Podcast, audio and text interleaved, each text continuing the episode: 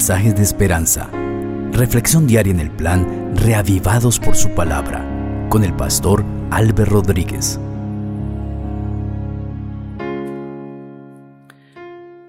Qué gozo poder saludarles, queridos amigos, para juntos reflexionar en el capítulo 3 de Segundo de Crónicas.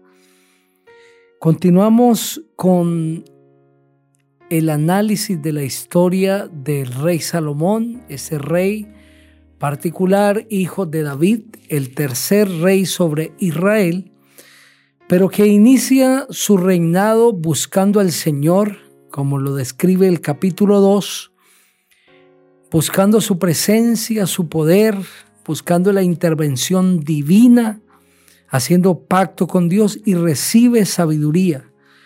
Pero luego en el capítulo 2 lo encontramos buscando equipo, buscando fuerza humana, capacidad de otras personas para construir la casa del Señor y su propio palacio.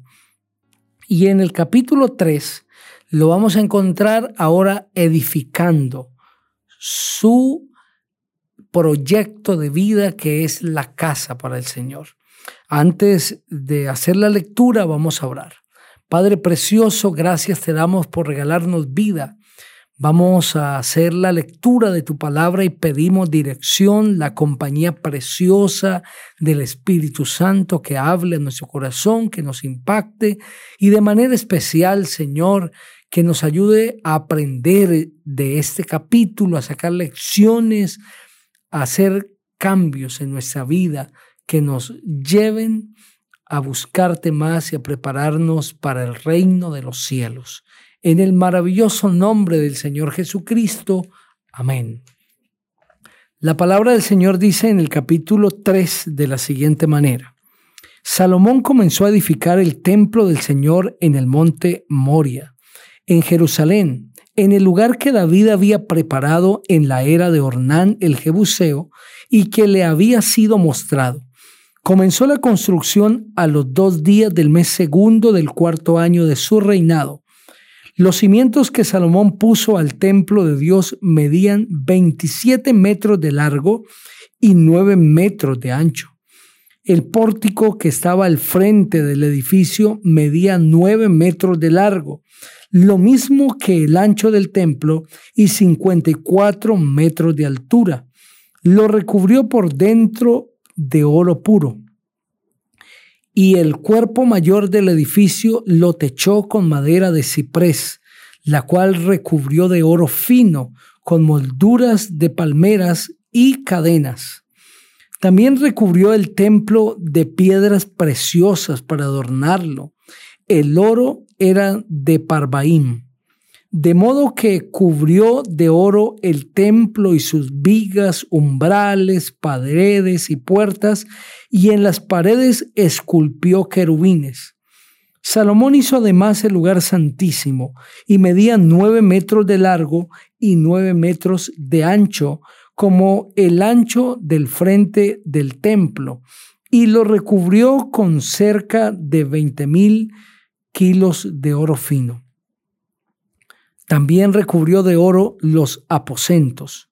Los clavos eran de oro y cada uno pesaba más de 500 gramos. En el interior del lugar santísimo puso querubines de madera, los cuales fueron recubiertos de oro. Las alas de los querubines medían nueve metros de largo. Cada ala medía poco más de dos metros. Una de ellas llegaba hasta la pared del templo y la otra tocaba una de las alas del otro querubín. De igual manera, una de las alas del otro querubín medía poco más de dos metros y llegaba hasta la pared del templo. La otra ala también medía poco más de dos metros y tocaba el ala del otro querubín. Las alas extendidas de sus querubines medían nueve metros y estaban de pie y con los rostros en dirección al templo. Salomón hizo también el velo de azul púrpura, carmesí y lino y mandó bordar querubines en él. En el frente del templo hizo dos columnas, cada columna de las cuales medía casi 16 metros de altura. Cada capitel medía poco más de dos metros. Además, hizo cadenas para el santuario y las puso sobre los capiteles de las columnas. Hizo también cien granadas y las puso en las cadenas. Las columnas las colocó delante del templo, una a la derecha y la otra a la izquierda. A la que estaba a la derecha la llamó Joaquín y a la que estaba a la izquierda la llamó Boaz. Amén. Ese precioso capítulo de 17 versículos presenta la manera como Salomón construyó el templo del Señor y fue una manera muy bien planeada, muy bien diseñada, bajo un orden extraordinario y usando una alta mano calificada, usando a hombres de ciencia, de sabiduría, muy capaces en su especialidad, porque Salomón quería que el templo del Señor fuese el mejor. Pues cuando vamos a ofrecer al Señor siempre debemos ofrecer lo mejor. Y de acuerdo al capítulo 1, el rey Salomón decidió construir esta casa para Dios en el templo Moria, en Jerusalén, en el lugar que David había preparado en la era de Ornán el Jebuseo y que le había sido mostrado. Es decir, Salomón decide continuar el proyecto que su padre David ya había dejado. Y de acuerdo a ese proyecto, el templo se ha de construir en el monte Moria. De acuerdo al capítulo 22 del libro de Génesis, el primero en la Biblia, fue justo en el monte Moria, el lugar que Dios escogió para pedirle a Abraham que sacrificara a su hijo, es decir, para probar la fe de Abraham, pero aún más, para representar a través de Isaac la muerte del Señor Jesucristo en favor de toda la humanidad. El versículo 1 del capítulo 22 de Génesis dice así, después de esto sucedió que Dios puso a prueba a Abraham y lo llamó Abraham, y él respondió, aquí estoy. Y Dios le dijo, toma ahora a Isaac, tu único hijo, al que tanto amas, y vete a la tierra de Moria, y allí me lo ofrecerás en holocausto sobre uno de los montes que yo te diré. Y luego dice el versículo 9, cuando llegaron al lugar que Dios le había dicho, es decir, al monte Moria, Abraham edificó un altar, luego acomodó la leña y atando a Isaac su hijo, lo puso en el altar sobre la leña. Abraham va al lugar donde Dios le indica que ha de ser el sacrificio y es en el monte Moria. Y es justo el lugar, el mismo monte en el que ahora David construye el templo para Dios. Ese templo tendría a alguien como centro de él y es al mismo Señor Jesucristo.